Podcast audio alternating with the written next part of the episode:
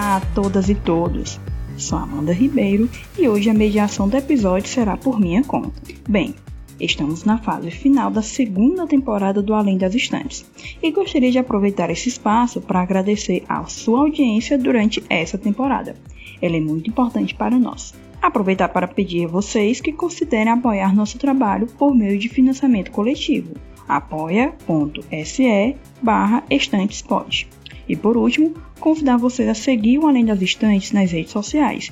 Estamos no Twitter e Instagram, arroba estantespod. Indiquem nosso conteúdo para seus amigos. Vamos para o episódio.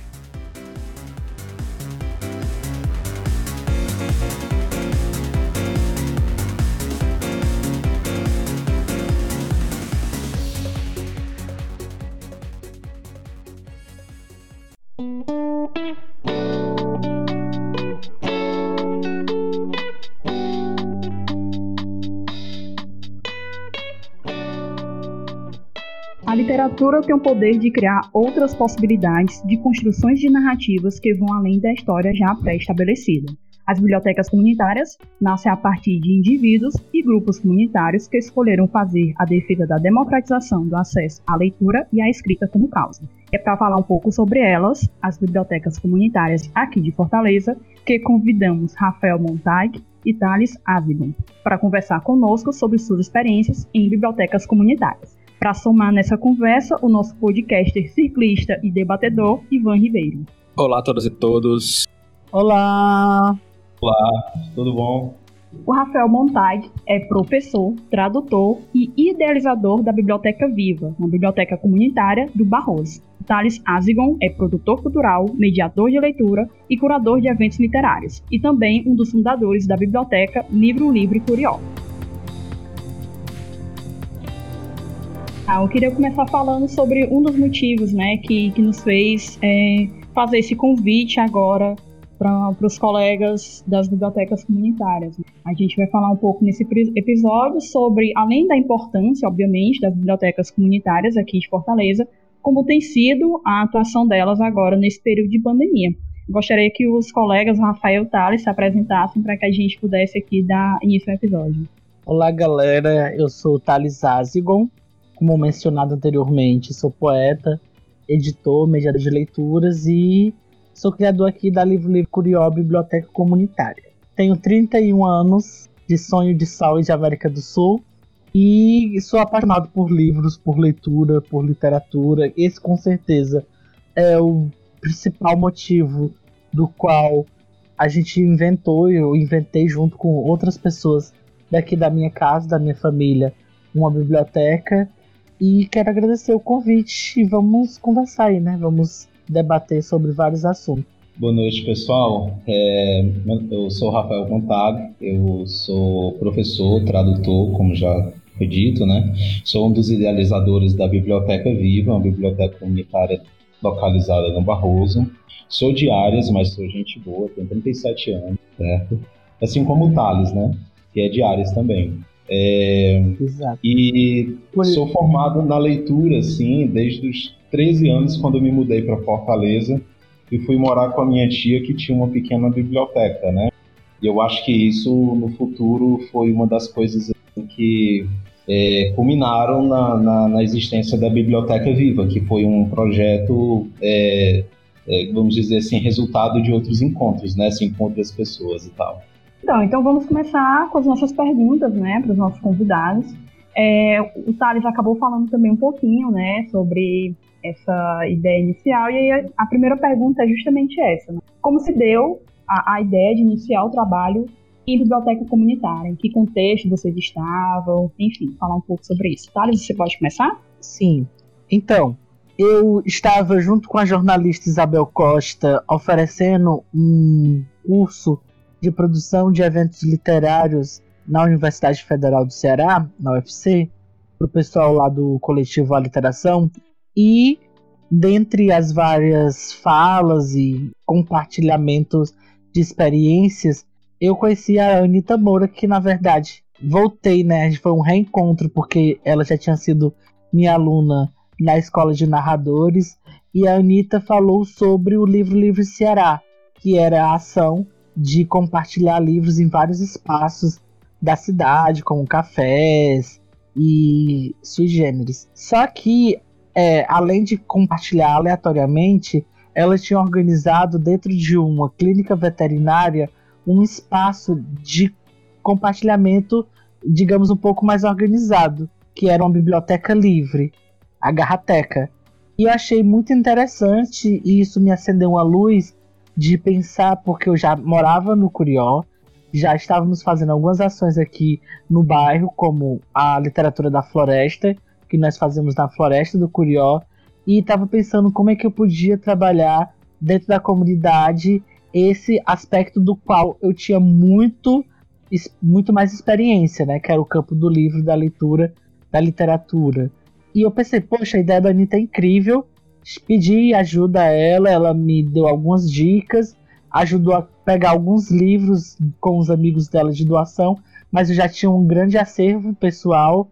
E foi a partir daí, no dia do meu aniversário, dia 31 de março de 2018, que ao invés de fazer um aniversário, nós fizemos uma inauguração do da Livro Livre Curió Biblioteca Comunitária, que começou com uma estante e hoje nós temos é, dois espaços dentro do bairro e assim um acervo já que eu nem conto mais. Muito bom, Thales. Tem uma, tem uma amiga, Andréa Souza, que ela me falou do projeto de vocês quando, assim, né? estava começando ali, iniciando, e eu tô devendo essa visita, ela me chamou para ir, e aí até hoje, eu ia em 2020, mas aí aconteceu 2020, né? Enfim. Ela é bibliotecária também. A Andrea mora, morava na Palmeirinha, que é a comunidade colada com Curió, meio que faz parte do, dessa região toda. E hoje ela mora no, na Cidade Nova, né? Se eu não me engano. É, na Cidade Jardim. Isso. É, a André é minha, minha amiga. E ela sempre fala, né? E logo no início ela falava muito também da, da biblioteca de vocês. Sempre muito apaixonada e dá realmente vontade. Inclusive, eu comecei a acompanhar o trabalho de vocês por conta desse comentário dela. Enfim. Rafael, eu gostaria de saber também a sua experiência, né? Como se deu início é, ao seu trabalho na biblioteca do Viva Barroso. Então, é, assim, é interessante porque, na verdade, a, a, biblioteca, ela meio que surgiu de uma ideia fracassada, né? Ela, é, assim, a gente pretendia, na verdade, começar uma espécie de clube do livro, e aí o primeiro, o primeiro livro é, que, inclusive, foi comprado para esse grupo foi o livro do Ray Bradbury, né? Que foi a indicação de um amigo meu, né? E como é que devia funcionar? A gente ia ter uma espécie de cota para esse grupo, pra, na qual a gente compraria os livros através dessa cota de, de, contribuições, né, dadas por membros do grupo, e a gente faria esses livros, vamos dizer assim, circular entre a gente. A ideia seria de que a gente criasse esse grupo de estudo e se reunisse pelo menos uma vez por mês. O resultado é que a gente nunca se reuniu para ser um clube do livro. Mas os livros foram crescendo, a gente começou a conversar sobre a ideia de montar biblioteca e tal, até que é, a gente começou a buscar um lugar na Messejana na época, mas aí estava muito, tudo muito caro, né, um lugar para alugar. E aí pareceu assim mais interessante porque tinha mais pessoas que podiam se envolver. É, só fazer aqui uma colocação, né, de que a Amanda falou da Andréa, né, que também é nossa amiga maravilhosa. E a Biblioteca Viva realmente eu não conhecia, né? Tô conhecendo agora através da gravação, mas já vou dar uma curiada, vou dar uma olhada e tal. E a, a, a Livro Livre, é, eu tenho também, como a Amanda falou, né? Teve uma visita, né? Porque conheci a biblioteca, eu acho, logo no começo também, do trabalho do Thales. E também conheci o Thales através da militância, né? De, nessas nossas lutas aí com a Secult, de várias coisas sobre é, essa cadeia do livro, da leitura. É, a gente acabou se esbarrando aí muito na militância.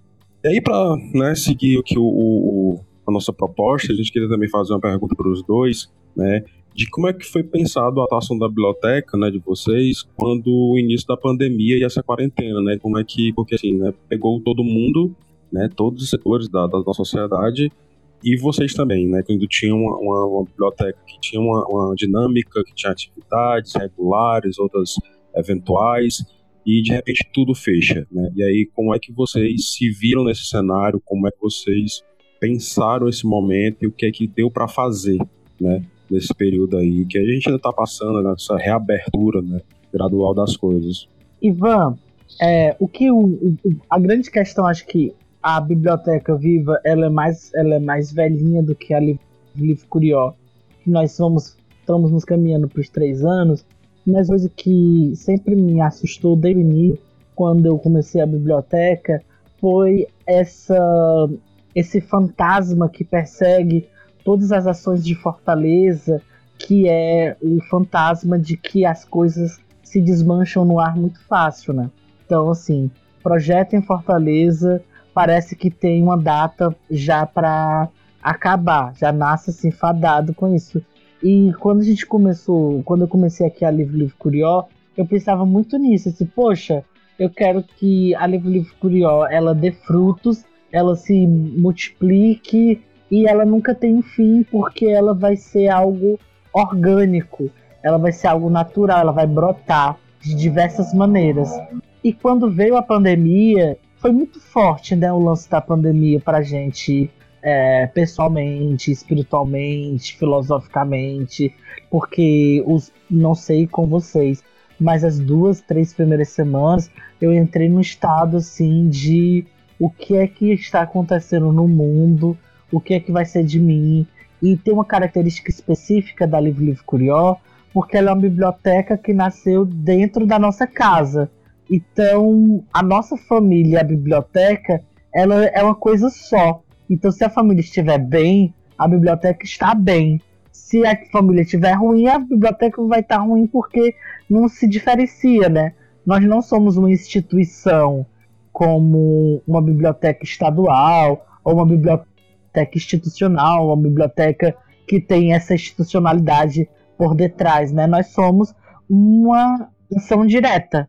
Nós somos algo que é feito porque as pessoas que fizeram acreditam nisso com toda a sua vida. E a pandemia nos deixou inicialmente bem paralisados, mas tanto que a gente tentou mobilizar as outras bibliotecas, fazer uma carta coletiva, né? Mas era uma era tantas necessidades que eram colocadas naquele momento, alimentação, produtos de higiene e limpeza, para as comunidades ainda mais carentes do que nós, porque nós já somos ditas comunidades carentes, né? Mas há pessoas em situação ainda mais de mais vulnerabilidade e acabou que os esforços da cidade foi se concentrando nesses grupos. Mas foi, tipo, a priori, foi um, um baque. Pra ti, como é que foi, Rafa? É, e, inclusive sobre esse assunto, eu acho que tem tanta coisa para falar, sabe? Mas, assim, inicialmente eu posso dizer que para a gente também foi um golpe, assim, né? Porque quando a, a pandemia chegou, é, eu senti, assim, uma sensação que, inclusive, eu havia sentido quatro anos atrás, quando a gente abriu a Biblioteca Viva, sabe? Que foi uma coisa que foi bem presente, né? O que era? Quando a gente abriu a Biblioteca Viva, inclusive eu e, e a minha esposa, a gente fez umas visitas, né, em algumas bibliotecas de Fortaleza, a gente buscou na internet e tal, né? E a gente não encontrou muita coisa na época, assim, apesar de que, por exemplo, a gente não encontrou a Papoco, por exemplo, a Papoco já existia três meses antes da gente, mas como estava ali no início, né, aí não tinha ainda, não era muito conhecida ainda na cidade, né, mas a, a Papoco, inclusive, é anterior a gente, que é a, da Argentina Castro. E, e eu sentia uma série, uma espécie assim de isolamento na época, como se, poxa, tem tanto para fazer, tem tanto para acontecer ainda. É, é, uma coisa assim, parecia que a gente estava meio que isolado dentro de Fortaleza. Fortaleza parecia assim, um grande buraco, sabe? Quando a pandemia chegou, que a gente começou a notar assim que a gente, é, é, vamos dizer assim, ficava mais exposto ainda, né, a essa fragilidade que, é, pela falta até de institucionalidade, como o Thales falou aqui a, a sensação era de que, e agora, como é que a gente vai conseguir manter tudo isso, né? Ficou uma coisa assim muito incerta, sabe? Eu confesso que até hoje eu, eu tenho uma sensação de que a pandemia ela se estende de uma maneira e, e eu confesso que eu, eu pessoalmente, né, eu falo de mim, né, eu ainda não estou bem recuperado daquilo que aconteceu. Ainda é muito difícil. A gente abriu a biblioteca recentemente, né? É, depois de passar alguns meses fechados e tal, e a gente abriu, acho que tem pouco mais de um mês, mas a gente nota que tem pouca gente é, é, comparado ao que tinha antes, né? Porque, por exemplo, quando a gente abriu a biblioteca em 2016, no primeiro mês a gente emprestou, emprestou é, foram 54 livros. E eu ainda me lembro, né? E aí eu me lembro que no mês seguinte foi 44, e no outro, no terceiro mês foi 36. Mas aí, de repente, no, no, quarto mês em diante, algumas pessoas que tinham pegado o livro começaram a voltar e pegar outros. E aí a gente chegou, teve um mês que a gente contabilizou 622 empréstimos, né?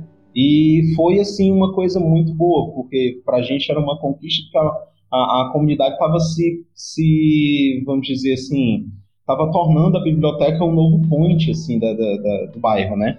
E aí acontece de que com a pandemia a gente notou que esse número de pessoas tem reduzido bastante. E também que, assim, a, a, a sensação de que a gente poderia ter fechado, sei lá, ou de que a crise econômica se agrave, porque afetou, assim, hoje a gente ainda tem alguns problemas ainda em manter a biblioteca, mas tem uma coisa interessante, assim, né, vamos dizer assim, a, a gente consegue é, pelo menos vislumbrar que a gente tem que continuar, até pelo fato de que nesses quatro anos de trabalho a gente percebe alguns resultados positivos aqui, inclusive até o que saiu hoje, né? Vamos dizer assim, da, da a gente passou de uma reportagem que falou de uma pesquisa que aconteceu há um tempo, né, sobre a presença das bibliotecas em Fortaleza, e aí isso remete até a que eu, que eu tinha falado antes sobre quando a gente começou, a gente teve a sensação de que estava ainda meio isolado e tal, mas aí de repente começaram a surgir várias outras bibliotecas, outras que a gente simplesmente não conhecia, outras novas foram surgindo, e aí parece que há um, um, uma tendência, vamos dizer assim, a crescer né, o número de pessoas que se envolvem com esse tipo de atividade, né? Então, Amanda e Ivan, o que eu vejo é que nesse período de pandemia, se foi difícil com a biblioteca aqui para o Curió, se não existisse a biblioteca, teria sido muito pior. E acho que, inclusive, se existissem bibliotecas comunitárias em todos os bairros, ou pelo menos no, em boa parte dos bairros de Fortaleza, o modo como o Estado gerenciaria a crise do coronavírus teria sido muito diferente. Porque veja só, a diferença de uma biblioteca comunitária, por exemplo, para uma associação de moradores. As pessoas veem as associações de moradores como órgãos ligados a determinadas práticas políticas. Essas práticas políticas que são mal vistas, né? Hoje, com essa, esse desencantamento político que, que rola e que rolou. Então, as pessoas confiam muito mais na biblioteca do que na associação de moradores elas procuravam informação muito mais com a gente do que com a associação, por exemplo. E aí, a partir disso, a gente pôde distribuir, redistribuir, né? Muitas cestas básicas, muitas máscaras, muito álcool gel. E é, eu falo com. Né, vou até imitar o pessoal lá do, do, do, daquele programa de humor. Eu falo com tranquilidade que o nosso bairro, pelo menos essa região onde a biblioteca fica, só passou a usar máscaras porque a gente distribuiu as máscaras e a gente ficou é, batendo no, na tecla da máscara através das crianças e dos adolescentes ligados à biblioteca. Então, se existissem bibliotecas comunitárias espalhadas por toda Fortaleza, talvez o impacto do coronavírus tenha, tivesse sido bem menor ó, do que está sendo até agora, entendeu? Sim, é, eu acredito que, que essa fala de vocês dois conversa muito com uma pesquisa é, da Elisa Machado, né? Ela fez uma pesquisa sobre bibliotecas comunitárias como prática social aqui no Brasil, né? E algumas particularidades que ela encontrou é, relacionadas às bibliotecas comunitárias é que elas estão localizadas em regiões periféricas, né? A gente vê aí o Barroso e vê o Curió, né? Nessas regiões e outras como foi citado, né, a Papoco, tem também aqui a biblioteca da Filó, enfim, temos algumas bibliotecas comunitárias e é uma característica comum esse pertencimento às regiões periféricas. Uma outra característica que inclusive dá nome, né, é que elas são criadas pela comunidade e não para a comunidade. E aí eu acredito que conversa com, com o que o Thales fala agora, é que, é, em geral, há uma característica de reconhecer a importância da negociação e articulação com o poder público e outras organizações e fazer isso com o apoio da comunidade. Além de ser gerida por, por lideranças, né, que tem essa consciência, ela coloca como consciência crítica e política, né, sobre o potencial transformador do acesso à informação à leitura e que são vistas como uma forma de combate à exclusão informacional e a luta pela justiça social e igualdade, né? São características que essa pesquisadora Elisa Machado é, encontrou em comum, né, relacionado a bibliotecas comunitárias. E aí vocês falaram também um pouco sobre essas dificuldades, né? O Thales falou que parece que os projetos aqui em Fortaleza, enfim, eles meio que têm data para acabar, né? Eles parece que tem essa data para acabar. E o Rafael também falou um pouco sobre as dificuldades. É, e aí eu gostaria até de trazer uma pergunta. A gente fez uma, a gente falou, né, com o nosso público e tal, que iríamos conversar sobre bibliotecas comunitárias. E a Isabel mandou uma pergunta que eu acredito que, que encaixa bem nesse momento, né? Que é quais as estratégias de financiamento que, que são utilizadas pelas bibliotecas comunitárias, no caso, a Livro Livre, Curió e a Viva Barroso. Então, é, assim, até aproveitando essa pergunta, e, e o engraçado que eu ia mencionar alguma coisa relacionada a essa pergunta, e eu vou, agora eu vou poder complementar, inclusive. Que é assim, né, por exemplo, é, aqui quando a gente começou a Biblioteca Viva, uma coisa que a gente notou e que foi um dos motivos, assim, que nos fez é, levar essa questão para o grupo de pessoas que ia poder manter a, a biblioteca, né, que aí vem uma questão, assim, a, a biblioteca ela é mantida através de uma contribuição é, de várias pessoas, né, são várias pessoas que, que, que contribuem com valores que não são valores previamente estipulados, assim, e também não são valores, não são valores assim, compulsórios e tal, né? Que, assim, às vezes tem gente que contribui com 10, com 20, com 25, né? E são várias pessoas que contribuem mensalmente, né? Para que a gente possa pelo menos aqui falando no caso da Biblioteca Viva, para que a gente possa é, pagar o aluguel, pagar as contas de energia, conta de água, pagar outras, é, outros eventuais custos, né? E uma questão que a gente notou aqui é o seguinte, né? É, você havia, havia citado essa pesquisa sobre as bibliotecas comunitárias surgirem nas periferias, por exemplo, né, em vários bairros periféricos, a gente notou que na, na, a periferia, vamos dizer assim, ela diferentemente de outros locais considerados assim, é, vamos dizer assim, de classe média e tal, ela tem muitos projetos autônomos, se a gente for parar para pensar, né? Por exemplo, o fenômeno das igrejas, ele se espalha muito pelas periferias, né? Eu falo as igrejas construídas através da, da, do, do, do, trabalho direto das pessoas. Né? As pessoas se organizam, constroem um espaço e aquele espaço elas frequentam, elas cuidam, elas, elas se reúnem e tal.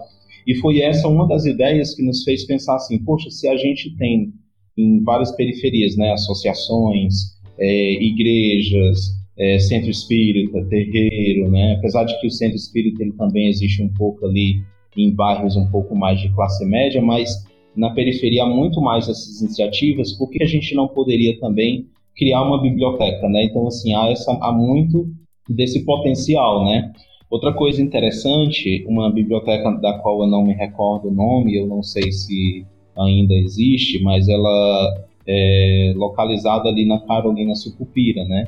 E ela é, é fruto do, do, do, da iniciativa de um casal, né? Cuida da biblioteca, que idealizou a biblioteca, e ela é localizada ali quase ali no centro da aldeota, né? E, e, inclusive na última vez que eu falei com ele, eu não me recordo o nome dele agora também, ele me disse que estava querendo vender a biblioteca porque a, a, a aldeota engoliu a biblioteca dele, né? E, e aqui, por exemplo, a gente notou que, que a nossa biblioteca, é, até quando a gente fala para pessoas de outros bairros que não têm experiência com a biblioteca, elas ficam impressionadas quando veem a, as fotos, quando a gente fala a respeito do quanto a comunidade ela se envolve aqui com a biblioteca. E mais do que isso, é, boa parte dos nossos é, é, frequentadores são estudantes, por exemplo, estudantes de escolas públicas, né? Que tem uma outra rotina, que vive o bairro, que circula. Então, assim, há muita coisa a, a, a se perceber de interessante dentro das dinâmicas das bibliotecas, né?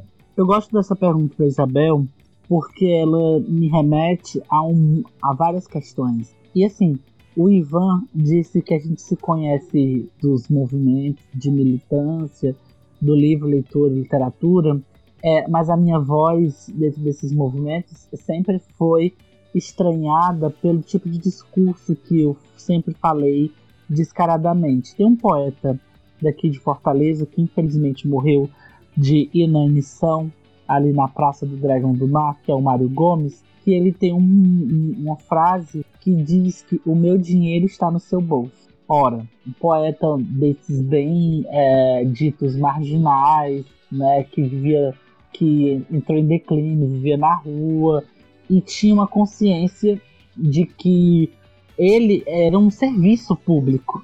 O poeta era um serviço público. Ele se entendia como um serviço público. Logo, é, era obrigação de toda a população manter a existência poética dele.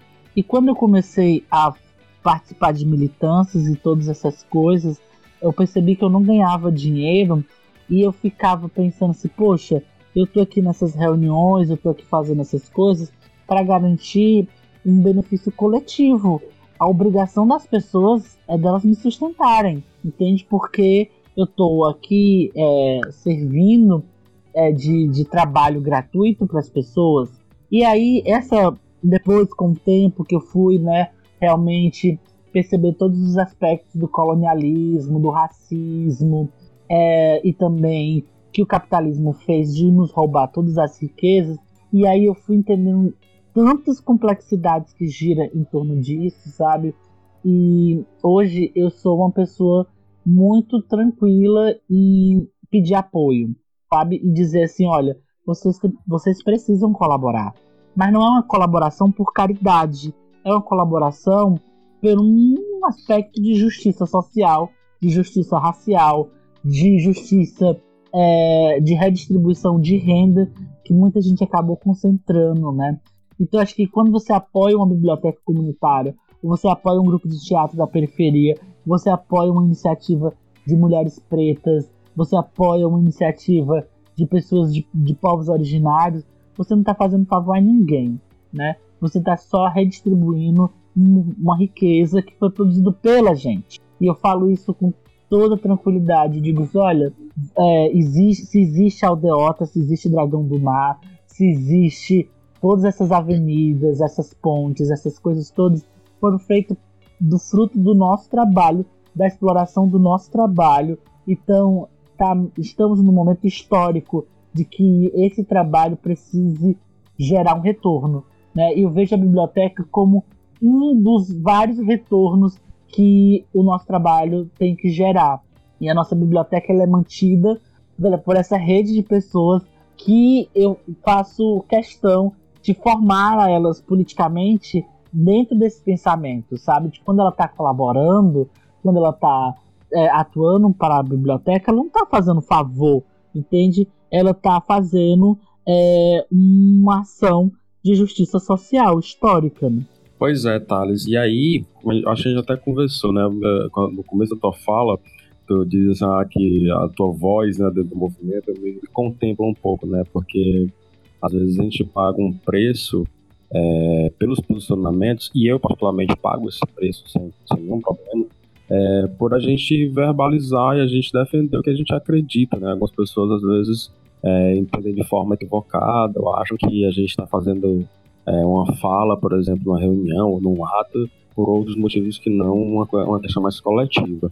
E aí eu pergunto também para vocês dois, né, uma coisa que a gente viu aí nesse, nesse período de pandemia e foi bem falado, é, bem mal, mas eu queria ver a opinião de vocês é, que também dialoga um pouco com a, com a pergunta da Isabel, é, como vocês veem a Aldir Blanc, né? Se ela veio para contribuir né, durante esse período, ou se atrapalhou mais do que ajudou, É, eu, eu, não acompanhei assim a, todos os, os detalhes da, da, implantação da lei, mas acompanhei algumas coisas e vi que tem muitas questões aí. Eu acho que tem se discutiram nesse processo dessa, dessa implementação dessa lei.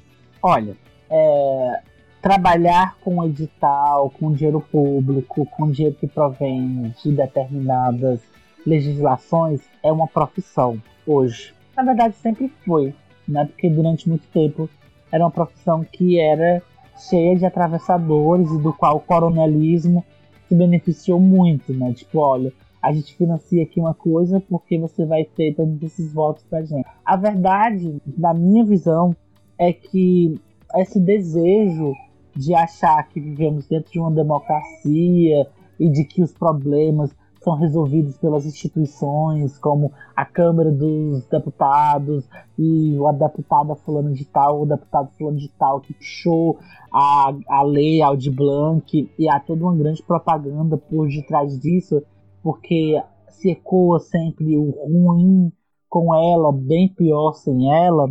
Esse ponto, né, que as pessoas não entendem ou fingem não entender, porque elas entendem é que não, não adianta existir o recurso, não adianta existir só a lei, se os mecanismos por si só eles são excludentes e não só são excludentes, mas a gente aceita eles serem excludentes. A gente aceita que o edital é assim. Ah, mas a, a lei Blanc é assim, né? Porque também, se for de qualquer jeito, abre pressuposto para vários problemas. Se assim se você não se desse jeito, já, ó, já rola roubo, já rola desvio da função do dinheiro. Imagine se não fosse, se fosse de um jeito mais aberto, seria ruim. E essa é, a, essa é a nossa perspectiva que foi formada na nossa mente de que nós somos naturalmente pessoas desonestas. É muito doido isso, né? De ah, como se nós fôssemos os desonestos, sendo que a gente sabe que quem desvia grana desse país, sempre desviou e vai continuar desviando, são os que têm mais recursos, né? São as grandes empresas que financiam as grandes campanhas, que gerenciam os propinodutos, os mensalões e todas as, as coisas que já existiram e existem dentro do país. Então, assim, a Lei Aldir Blanc, como qualquer outra lei, ela é excludente. Ela pode ter a, o benefício, não vou negar, que é um grande benefício de um certo modo, sim, porque muita gente vai acabar acessando um recurso que hoje, dentro da cultura, vai se tornar cada vez mais escasso. A gente vê pelos editais da Secult, por exemplo, todos os editais da Secult foram suspensos. Todos os que estavam em processo de avaliação não, não continuaram suas avaliações, né? não, foram, não vão ser pagos. Com a prefeitura o edital das artes ainda continua avançando. Mas vai, vai ser 2021 será um ano muito seco, provavelmente de recursos para quem trabalha no campo da cultura, da literatura e inclui todos nós das bibliotecas. Então, o de Blanc provavelmente vai ser é, um respiro no sentido de uma fonte de recursos. Só que essa fonte de recursos ela não consegue, ela nunca vai ser acessada por todas as pessoas que precisam acessá-la de maneira é, dita, pretensamente democrática. Porque o próprio processo de que o Ivan sabe fazer um edital e a Amanda não sabe fazer um edital, isso já é uma ferramenta de exclusão ao recurso da Audi Blanc. E muita gente vai ficar, muita gente que precisa, que está morrendo de fome, é morrendo de fome mesmo, não é uma metáfora, Muita gente que está morrendo de fome hoje não consegue acessar o de Blanc porque tem uma burocracia muito maior do que a vontade de democratizar os nossos recursos, os recursos públicos, pelo poder público. É, Rafael, só um pouco antes de você é, fazer o seu comentário, gostaria de dizer que eu participei de uma reunião né, da Secult sobre a lei que o Thales estava e, e aí eu, eu ainda me acho, na verdade não me acho, eu ainda sou iniciante nesse processo de, de compreender, né? Quando eu estava ali naquela reunião, que inclusive foi interrompida por motivos adversos, acho que o Thales lembra, foi, foi uma coisa assim que eu fiquei, gente, mas o que, é, o, o que é, qual é a proposta, né? O que é que está acontecendo aqui? E Thales, salvo engano, você falou algo tipo: ah, mas a gente está aqui, a gente vai trabalhar para vocês, para construir isso, como é que vai ser? Porque a gente está aqui, todo mundo reunido e tal, e a gente vai dizer o que é que vocês vão fazer.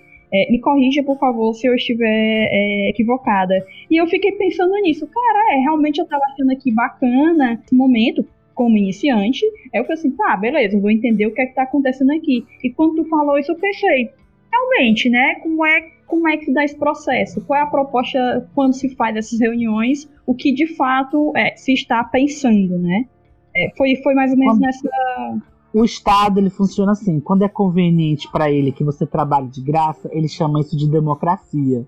Quando é conveniente de ser alguma das pessoas envolvidas com eles para receber recurso para trabalhar para o Estado, eles chamam isso de assessoria, de consultoria, né? Então a gente vive trabalhando de graça para o Estado, achando que está fazendo a tal participação social democrática mas é uma, é, para mim é uma grande mentira, porque assim, como é que eu vou participar democraticamente de um Estado se eu não tenho dinheiro da passagem para ir para as reuniões do conselho? Como é que eu vou participar democraticamente de, algum, de alguma coisa se dentro das estruturas de participação democrática não tem sequer dizendo que as pessoas que estão indo lá participar vão ganhar almoço? E aí um deputado, um vereador, qualquer besteirinha que ele vai participar, ele está provido por um salário gordo e, e excessivo, né, com todos os, todas as, a, as parafernálias que está ao redor. Foi exatamente isso mesmo que eu falei, e essa é uma posição minha, com certeza. Muito bom, sempre muito bom é, ouvir essas opiniões que a gente é, só tem a aprender e a ficar ligado, né? Ficar esperto. A gente não pode é, passar também, eles não facilitam pra gente, a gente tem que acochar. É, Rafael, por favor.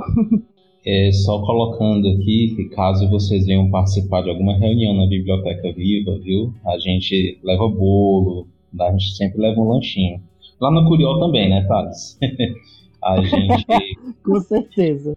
Né, a gente se preocupa com essas coisas, assim, é quase um protocolo, né? Assim, acho que é, é, é a coisa mais formal, assim, que tem da gente é se preocupar com essa questão, assim. É, eu, eu, acho que assim não tem muito, talvez, o que dizer com relação à Lei Aldir Blanc, porque eu confesso que eu acompanhei pouco assim o processo de, de construção da lei.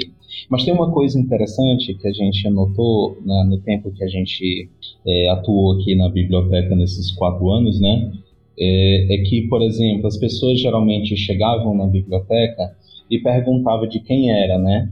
E aí, às vezes, já aconteceu até de, de vir gente, assim, representando um determinado político, querendo dizer, olha, se tu quiser eu falo com esse político e ele ajuda o teu projeto e tudo mais. E, e, existe essa ideia, vamos dizer assim, de que os projetos, é, quando eles acontecem, eles não pertencem ao coletivo, né? E eu acho que isso é uma coisa que, pelo menos hoje aqui, a gente já conseguiu trabalhar com muita gente essa ideia, até porque tem muita gente aqui do bairro já também que apoia a gente, né? São, são pessoas que entendem que estão apoiando uma biblioteca que é acessível a outras pessoas que também não teriam como é, é, comprar livro, né? Eu mesmo posso dizer que eu leio mais livros hoje porque eu, eu não preciso comprar tanto, assim, né? Na verdade, eu nem tenho dinheiro para comprar livro tanto mais nessa pandemia. E aí é, acontece de que o seguinte, assim, a relação que as pessoas têm com os projetos, com os espaços, principalmente os espaços é, dito públicos, é de que esse público não é delas. E eu acho que é por isso que politicamente, assim, é muito fácil é, haver essa, vamos dizer assim, essa tendência hoje do, do pessoal fingir, por exemplo, o, o bem público, eu falo bem público, aquela coisa nossa, né, querer privatizar e tudo, e falar mal do público no sentido de tentar capitalizar para o privado, né, inclusive, que é justamente essa relação muito frágil que as pessoas têm com essa coletividade. Quando a gente estava uma vez fazendo aqui uma, uma uma reorganização da biblioteca viva e, e, foi uma ação que veio, numa qual veio gente de muitos outros bairros e tal. A gente até comentou isso na, na, na postagem da gente, de que assim, se o, o, Estado não inclui a gente no estatuto deles, a gente cria o próprio estatuto e a gente age de acordo com aquilo que a gente é, estipulou como sendo o nosso jeito de fazer, né? E eu acho que é super interessante de que mais pessoas estão entendendo isso através do, do, trabalho dessas várias iniciativas, principalmente no caso das bibliotecas hoje, né? Tem também os saraus e tem várias outras ações que passam essa mensagem de que o coletivo, quando se quer dizer público, né, se quer dizer realmente coletivo e não o sentido público no sentido de que o Estado, né, o Estado é o grande é, é, manipulador desse sistema para o interesse de algumas poucas pessoas. E a gente consegue no dia a dia ir rompendo essa lógica, sabe? Eu acho que é super interessante pensar dessa maneira. E aí a Audi Blanc, né, vamos dizer assim, é um recurso nosso, ele não é nenhum favor, ele é, como o Thales disse mesmo, vai ser um respiro e tal, até porque antes de, de, de qualquer coisa, a gente percebeu aqui, né, que para a gente existir, para a gente persistir, para a gente, né, vamos dizer assim, se manter durante um longo tempo, a gente precisaria de um tipo de organização bem nosso, assim, um jeito bem nosso de fazer a coisa, para que quando o, o, Estado falha, falha conosco, né, quando ele, porque já é uma, uma tendência assim do Estado falhar, a gente seja capaz de nos segurar, né? Mas o objetivo é, é sempre fazer com que a, a, gente consiga, vamos dizer assim, ser pago por aquilo que a gente faz. A gente é, é, é super interessante essa fala do Mário Gomes, né? Vamos dizer assim, ele é um bem porque ele é um bem público, ele tem que ser pago pelo trabalho que ele exerce, assim, por, por aquilo que ele faz, né? Eu vejo, sabe, Amanda, Ivan e Rafael, que o Estado, quanto mais é, existem instituições e ações que fortalecem o privado e fortalece essas proteções como a lei, a, o judiciário que geralmente ganha milhões e milhões e milhões, ele vai ajudar isso, né? E quanto mais existem ações que, de um certo modo, desmonta a ordem do Estado, imagina só, todas as pessoas das periferias tendo acesso à informação, à cultura, isso nunca existiu na história. Nunca existiu, nunca aconteceu esse momento. Imagine incentivar isso. Eu acho que em determinado momento se observa que as bibliotecas comunitárias elas têm esse poder que é um poder que é quase o Estado não consegue alienar, né? Inalienável pelo Estado.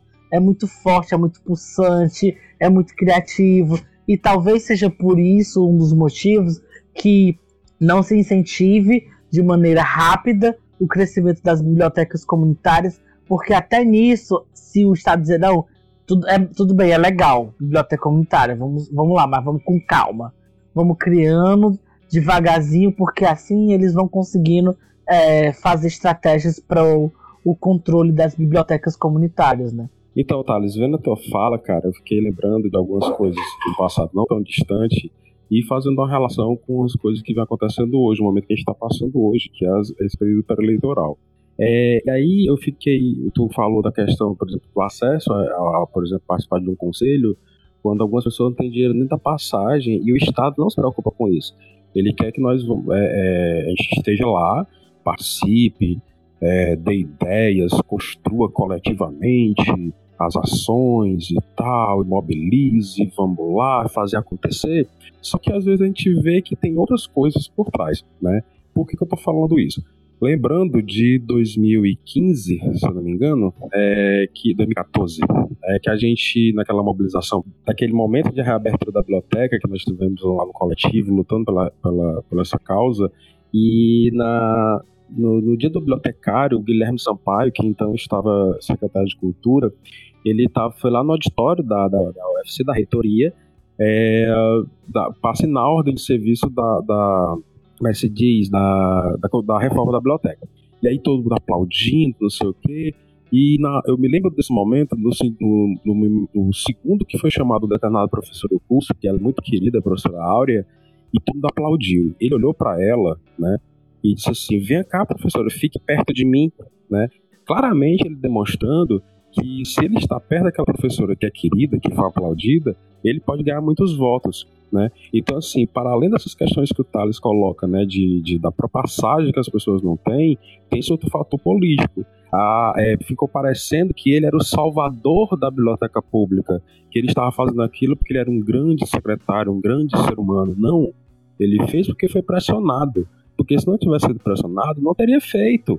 Né? E até hoje, infelizmente, é, muita gente coloca o Guilherme Sampaio como o arauto da biblioteca, das bibliotecas, o cara que ama a biblioteca, porque ele também tem um espaço ali do lado do PT que tem uma biblioteca livre, as pessoas podem ir lá, não sei o quê. Então, assim, é, a gente também deve ter esse cuidado de entender é, as burocracias dos editais, de estar por trás de algumas questões, mas também entender que muitas vezes fazem isso para ficar bem na fita, para ganhar seus votinhos e pegar seus cargos com seus salários bem interessantes e todas as regalias aí que o Thales coloca. Então é também para a gente refletir sobre isso, né? não só é, os aspectos burocráticos de quem ganha e quem perde, né? também tem esse fator que eu acho que é sempre bom a gente ponderar e pensar. Pronto, e já que a gente está falando né, sobre essa relação governo, Estado e bibliotecas comunitárias, eu vou trazer uma pergunta aqui da Nadine que eu acho bem interessante. A Nadine é um ouvinte, né? No momento em que eu fiz a pesquisa e tal, a gente fez lá no nosso Instagram. É, ela colocou, e eu acho interessante a gente perceber essa relação, né? Ela pergunta: é preciso ter alguma autorização da prefeitura para que as bibliotecas, enfim, possam funcionar? Como aí eu vou complementar, né? Como é feita essa conversa, se é feita essa conversa de alguma forma, é, da experiência de vocês. Podem falar rapidamente sobre isso. A minha mãe queria fazer uma festa do Dia das Crianças. Aí ela disse assim, Thales, eu quero fazer uma festa do Dia das Crianças e vou fechar a rua. Eu preciso pedir autorização? Aí eu disse, precisa das pessoas da rua. Se as pessoas toparem, a gente coloca umas pedras, uns cones, fecha a rua e vai-se embora. E assim a gente fez, né? Foi maravilhosa a festa juntou umas 300 crianças, foi um auê aqui no Curió. A gente se acostumou a esse vício de pedir autorização para fazer coisas que têm a ver com o nosso bairro, nossa comunidade. A gente não precisa de autorização, viu, para fazer uma biblioteca comunitária. Se você quiser fazer uma instituição, aí é outra coisa. Mas a biblioteca em si, ela pode ser feita é, desde que ela né, não é, atinja ninguém, atinja direitos humanos ou promova determinados comportamentos ilícitos, não vejo por que precisar pedir autorização. Sim, é, essa pergunta é interessante porque quando a gente. É, até hoje a gente não abriu, por exemplo, não, não criou a instituição Biblioteca Viva, até porque a gente né, deseja ainda fazer isso, porque há uma série de questões burocráticas é, que impedem né, a Biblioteca Viva é, de, de, se tornar uma instituição nesse sentido. Né? Falando do lado formal, né, por exemplo, é, primeiro local onde ela está é uma invasão, né? É uma invasão, invasão assim, na verdade é um projeto de condomínio que não deu certo e aí as pessoas simplesmente tomaram de conta que é o condomínio do, do residencial Lago Azul, né? Quando você chega aqui, você diz, olha, eu quero ir lá para onde tem a biblioteca viva. Se a pessoa não souber, você pergunta, onde é que fica o residencial Lago Azul, a entrada, que a gente fica bem na entrada, né?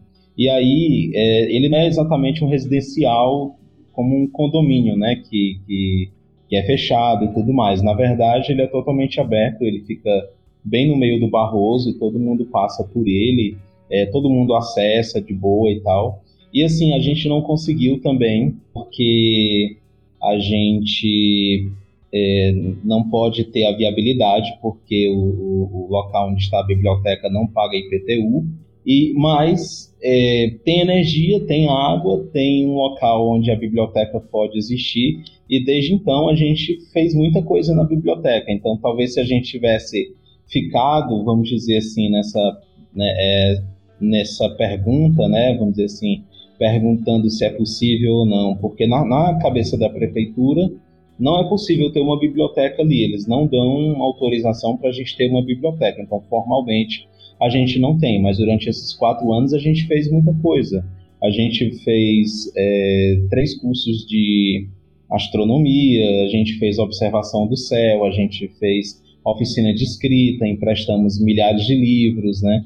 Então eu acho que assim é como o Thales estava falando assim, se não fere nenhum direito humano, se, se a gente está ali para somar, está ali para contribuir. A questão é abrir e o, o, a permissão vai ser dada pelas pessoas do bairro, né? É, de fato, assim, para a existência da biblioteca.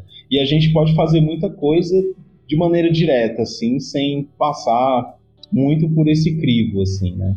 Eu particularmente sou super a favor de fazer as coisas de maneira direta. Então, Nadine, se você quiser fazer a sua biblioteca comunitária junto com a sua comunidade aí, pode fazer, converse com a galera que vai dar bom. É... e aí eu acho que o Rafael falou, né? Ah, aqui a gente não paga IPTU. Igrejas também não pagam, eles estão aí ocupando todos os lugares. E nada contra as igrejas ocuparem todos os lugares, mas enfim, porque a gente não pode ter essa diversidade também, né? É, e agora, já caminhando para o encerramento, eu queria encerrar com mais uma pergunta, é, novamente da Isabel, essa é um pouco mais light, mais leve, digamos assim.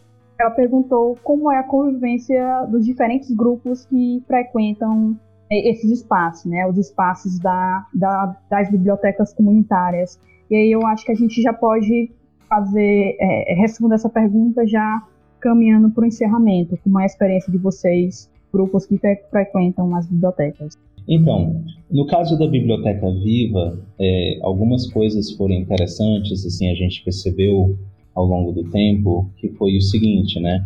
É, primeiro, que muitas das pessoas que, que vieram, assim, a utilizar a biblioteca eram pessoas que vinham de, de grupos mais carentes e tal, é, a gente também percebeu que a maioria dos jovens que, que frequentam a biblioteca são, são estudantes de escola pública.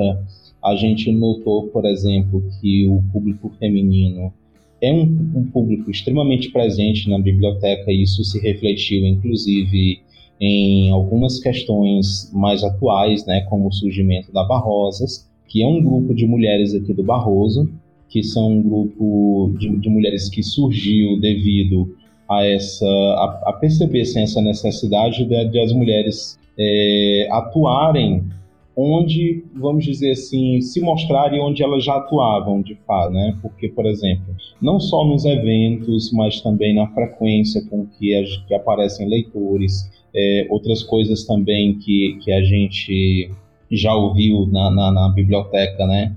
Já teve é, homens que disseram, ah, mas as mulheres vêm aqui é, atrás daqueles romances água com açúcar e tal. Não é uma leitura assim de qualidade, não. Muito pelo contrário. A gente tem muitas leitoras que leem clássicos da literatura, leem é, que leem literatura assim considerada de peso no sentido de é, vamos dizer assim de reflexão, né e tal. É, e água com açúcar também, isso não, não tem problema. E na verdade os grupos é, eles são muito variados, assim, né, nessa questão de leitura. Mas a presença feminina é muito grande aqui.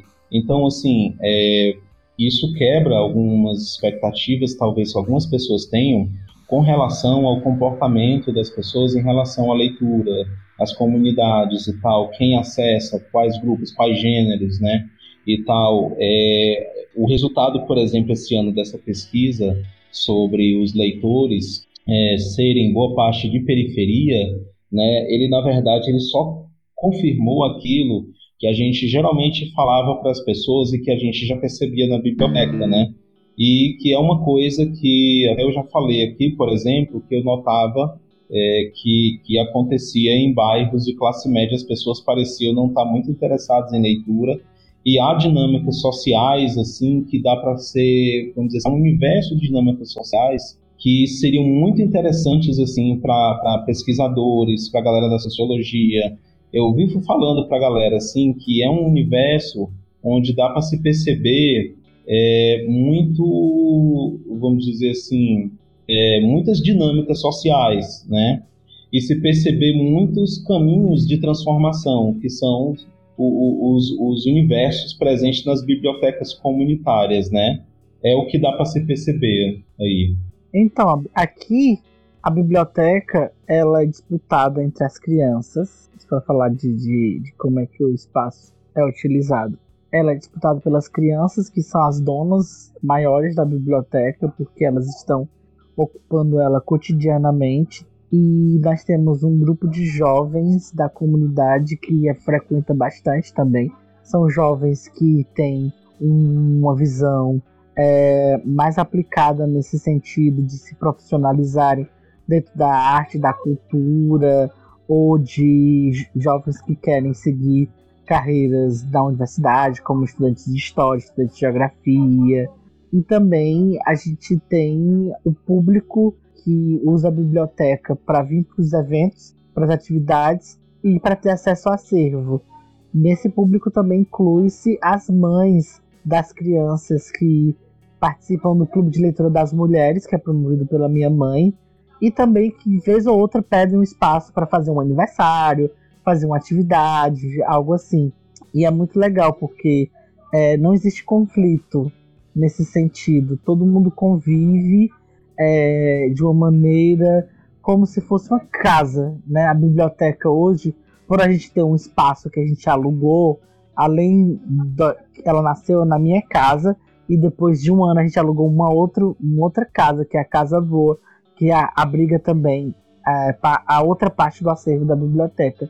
E ela é sentida como uma casa mesmo, uma casa de todo mundo. As pessoas se sentem simplesmente muito à vontade quando chegam por lá.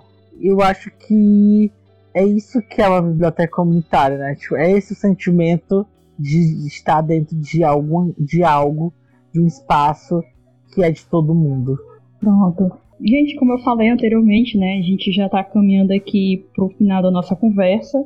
Uma conversa muito boa, por sinal. É, e eu queria que vocês falassem um pouquinho sobre. É, divulgassem né, o perfil de vocês.